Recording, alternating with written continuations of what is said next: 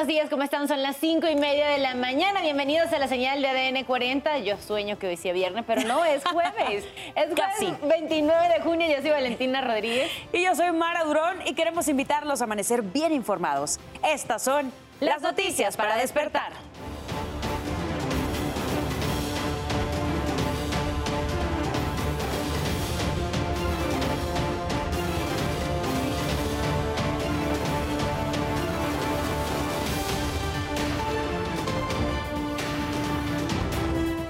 Mujeres de Quintana Roo le quemaron la cara a un perro por comerse un huevo de gallina. Estas señoras agarraron al perrito, lo amarraron, le sacaron gasolina al carro, le vaciaron gasolina en su cara nada más y le prendieron fuego. Enfrentamiento entre civiles armados en Huachochi, Chihuahua, deja ocho muertos. Tres de ellos terminaron calcinados. Adrián evoluciona a huracán categoría 1 y afectará con fuertes vientos y fuertes lluvias a Jalisco, Colima, Guerrero y Michoacán. Autoridades de Chiapas detienen a dos presuntos involucrados en el secuestro de 16 trabajadores de la Secretaría de Seguridad Estatal. Entregaron a investigadores de Estados Unidos y Canadá los restos del sumergible Titán. No se pierda más adelante la buena noticia del día. Demostraremos a los voluntarios que se dieron cuenta que las mascotas también necesitan primeros auxilios. ¿Y qué pasó durante la madrugada de este jueves? Nos los cuentas tú, Oscar Mendoza. Adelante, muy buenos días. ¿Qué tal? ¿Cómo están? Muy buenos días. Les saludo con mucho gusto.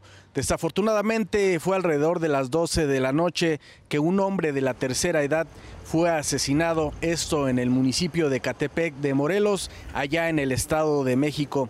Según versiones de los testigos, este hombre se encontraba sobre la calle de Ignacio Zaragoza, esto en la colonia Jalostoc, cuando se le acercaron varios sujetos, uno de ellos sacó un arma de fuego y le disparó en la cabeza. Este hombre desafortunadamente se desplomó en este sitio y ahí murió. Eh, paramédicos llegaron, sin embargo, pues nada pudieron hacer ya que el hombre eh, no contaba con signos vitales. La zona fue acordonada por policías del municipio eh, y del Estado de México. a la llegada de los servicios de periciales, realizaron las labores en este lugar y el levantamiento del cuerpo, por supuesto, ya se investiga el móvil de este homicidio. También se busca ya a los responsables, sin embargo, hasta el momento no se habla que alguno de ellos ya haya sido detenido. Esto ocurrió en este punto del Estado de México. Ahora vámonos a la ciudad. En la alcaldía Benito Juárez, alrededor de la una y media de la madrugada, el conductor de un taxi volcó su vehículo sobre el viaducto Miguel Alemán. Este hombre circulaba con dirección hacia el aeropuerto internacional de la Ciudad de México. Al parecer el exceso de velocidad hizo que perdiera el control, chocara contra la banqueta y el vehículo quedó con las ruedas hacia arriba. Eh, eh, servicios de emergencia también acudieron a este sitio. Paramédicos del Escuadrón de Rescate y Urgencias Médicas valoraron al conductor, sin embargo, y afortunadamente no contaba con lesiones de gravedad. No fue necesario trasladarlo a algún hospital. La vialidad fue cerrada por alrededor de una hora mientras eh, concluían los trabajos de emergencia en este sitio. Por lo pronto, pues esto fue lo más importante que ocurrió durante esta noche y madrugada en nuestra guardia nocturna. Hasta aquí mi reporte. Que tengan excelente mañana de jueves. Muy buenos días. Muy buenos días, Oscar. Te esperamos a las seis y media de la mañana en tu ciudad en tiempo real. La invitación diaria es a que visite, a que navegue nuestro portal www.adn40.mx. Ya sabe que aquí encontrará 24-7 información de todo tipo: economía, política, el mundo, entretenimiento, deportes y hasta información útil. Tome precauciones viales. Aquí están las sugerencias que nos da la cuenta oficial de Ovial, que en su último reporte de las 5 y 21 minutos de la mañana dice que se registra buen avance en Eje 2 Norte para quien deja atrás Avenida de los Insurgentes y se dirige a Circuito Interior. También se registra buen avance en Ricardo Flores Magón, procedentes de Circuito Interior con dirección a Paseo de la Reforma. En cuestiones meteorológicas, el clima, las lluvias, el calor, le comento que por lo menos Adrián sigue estando en categoría 1, si hablamos de que ya se convirtió el día de ayer en huracán. Está aquí en el Océano Pacífico, está afectando parte del litoral. Para el día de hoy se espera que se desplace mucho más arriba, por lo que estará afectando solo la parte de Baja California. En el resto de condiciones meteorológicas tenemos la presencia en todo el territorio nacional de cuatro canales de baja presión Mantendremos las lluvias para toda esta zona, el sureste del país, por la presencia de esta onda tropical número 8 que si llega a esta zona de inestabilidad con probabilidad de ciclón, puede convertirse en tormenta tropical y se llamaría Beatriz. Esto estará pasando en las próximas horas. Va a haber lluvia en casi todo el territorio nacional. Le estoy hablando de que sí, el Estado de México y la Ciudad de México tendrán lluvias, algunas puntuales, pero las lluvias más considerables y de más importancia estarán aquí, en Chiapas y en Tabasco. Puede haber incremento en los ríos, en los arroyos, para que lo tomen en cuenta porque se pueden dar algunas inundaciones y deslaves. También, por lo menos en la costa de Michoacán y de Guerrero y un poquito las de Oaxaca, se estarán presentando olas de 2 a 4 metros de altura por el desplazamiento de la onda tropical número 8 zona bastante calurosa para todo el nor-noroeste del país. Tómalo en cuenta, temperaturas superiores a los 40 grados centígrados. Les recuerdo que aquí en ADN 40 evolucionamos y queremos estar más cerca de todos ustedes. Por eso la invitación es a reportar a través de nuestras redes sociales utilizando el hashtag Ciudadano en Tiempo Real. Ahí nos puede dejar algún reporte, una situación que le quiete, alguna denuncia ciudadana. En redes sociales, de hecho, nos denunciaron esta coladera que va a ver a continuación, que está destapada en la colonia panamericana en la alcaldía Gustavo Amadero. Lo peor de este caso es que se encuentra en la avenida 100 metros, que es una vía súper rápida. Le recuerdo que mi compañera Sara Uribe estará leyendo sus mensajes en vivo, en tiempo real, a las 12 del mediodía. Y también en tiempo real vamos a ver cómo amanece la localidad de Tasco, allá en el estado de Guerrero, bastante solitario, la plaza central. No se ve todavía los rayos del sol de este amanecer de este jueves, pero vamos a pasar a Italia. A ese país europeo donde la ciudad que está viendo es la ciudad de Livigno, allá en Valtelina.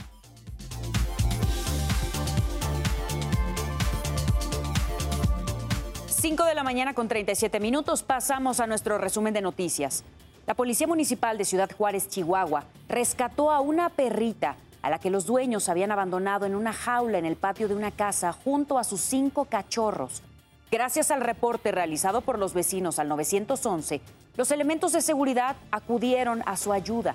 Lamentablemente, los cachorros murieron por el golpe de calor. La madre fue puesta a resguardo de las autoridades donde ya es atendida. En Guanajuato reportaron a un sujeto que venía arrastrando por la carretera a una perrita de nombre Blanca le ocasionó quemaduras por fricción. Ciudadanos lograron rescatarla y ahora se encuentra en proceso de recuperación para posteriormente ponerla en adopción.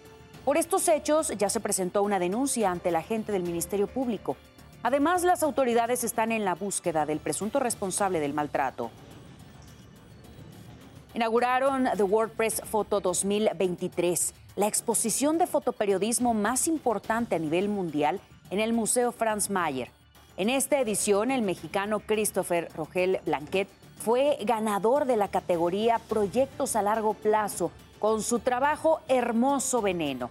Esta exposición muestra el trabajo de 24 galardonados con temas como el cambio climático, la guerra en Ucrania, migración y los talibanes. WordPress Photo 2023 estará disponible hasta el 8 de octubre. De nuevo, el presidente de Estados Unidos, Joe Biden, tuvo una desorientación ante las cámaras. Habló brevemente con los periodistas antes de abandonar la Casa Blanca para viajar a Chicago. Periodistas le preguntaron sobre si Putin se había visto debilitado por el breve levantamiento liderado por un jefe mercenario ruso. Biden no dudó en responder la pregunta, solo que confundió a Ucrania con Irak.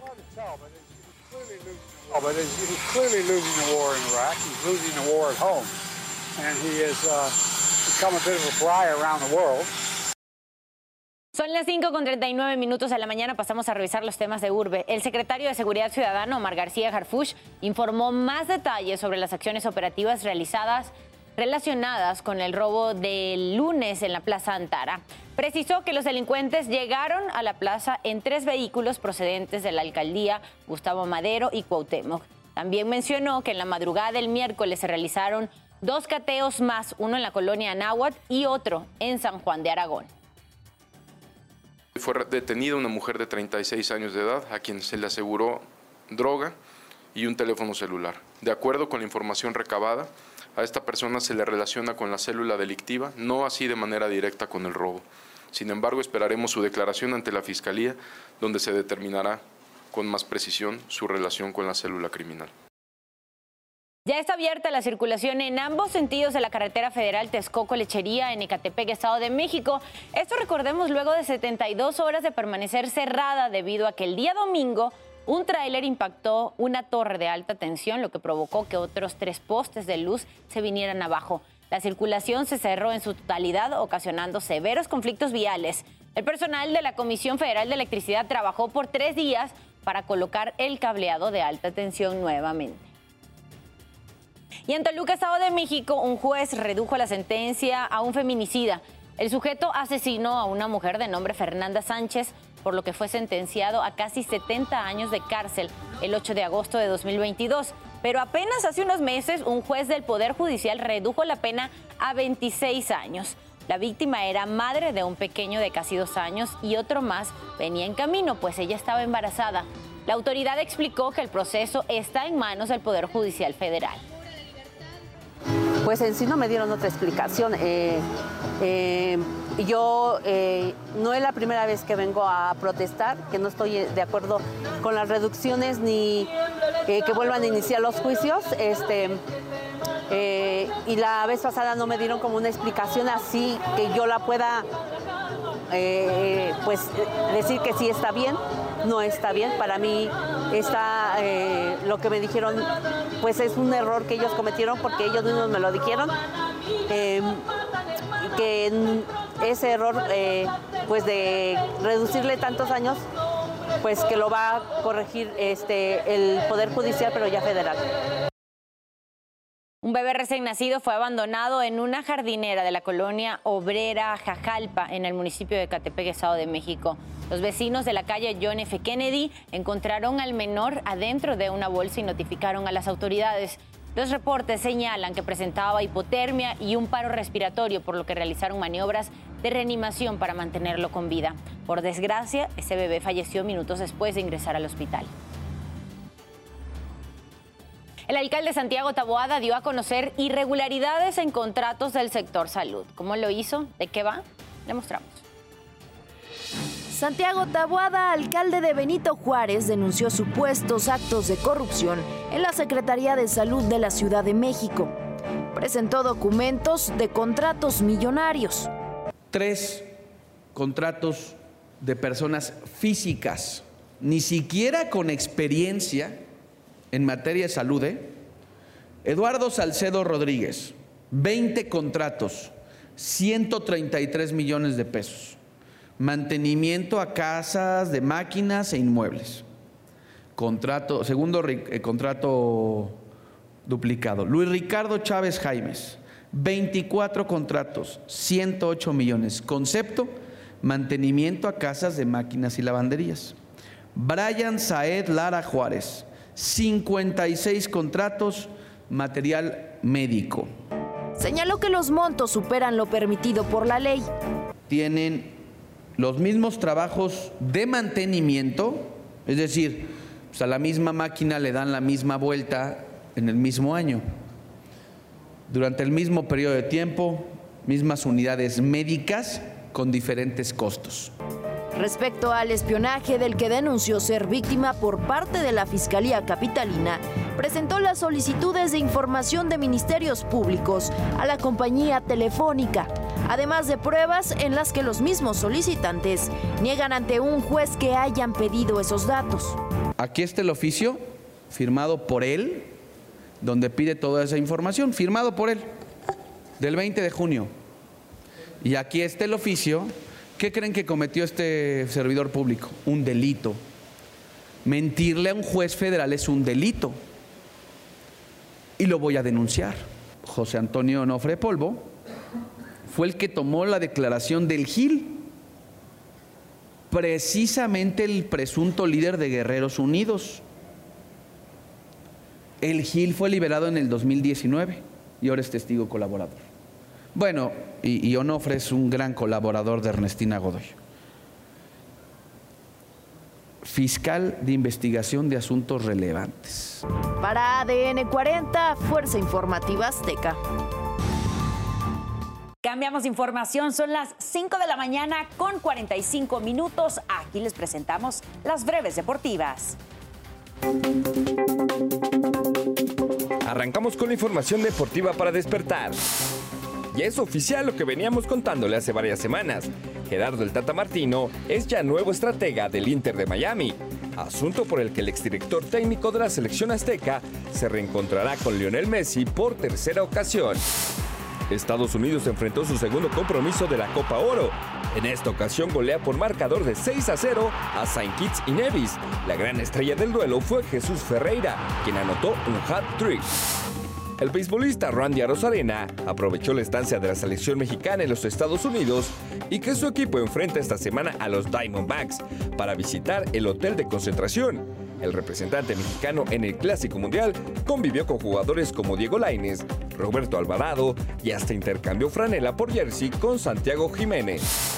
Los equipos de la Liga MX han dado a conocer sus nuevas indumentarias para el Apertura 2023, el de las Águilas del América, quienes presentaron de manera oficial sus playeras tanto de local como de visitante.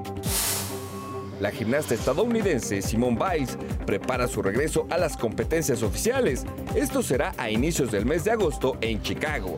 La siete veces campeona olímpica tiene como objetivo buscar la posibilidad de asistir a París 2024. Con información deportiva de Pablo de Rubens, ADN 40. La mejor manera de disfrutar la Copa Oro es al lado de tus comentaristas favoritos. No te pierdas el camino de la selección. Hoy a las 8, Haití contra México. Y el domingo a las 7:20, México contra Qatar. El oro es tricolor por Azteca 7. 5.47 minutos de la mañana vamos a revisar cómo despierta el mundo. En Filipinas fueron rescatadas varias personas que trabajaban en sitios de juegos fraudulentos y realizaban actividades de estafa. Reportan que había más de 1.500 filipinos, más de 600 chinos, unos 180 vietnamitas, casi 140 indonesios, así como malasios, tailandeses, nigerianos, entre otras nacionalidades. Los trabajadores afirman que tenían que completar turnos de más de 12 horas por tan solo 433 dólares equivalentes a unos 7.300 pesos al mes. Las presuntas víctimas aceptaron ofertas de trabajo publicadas en Facebook. La policía identificó como ciudadanos chinos al propietario y a los principales gerentes de la empresa.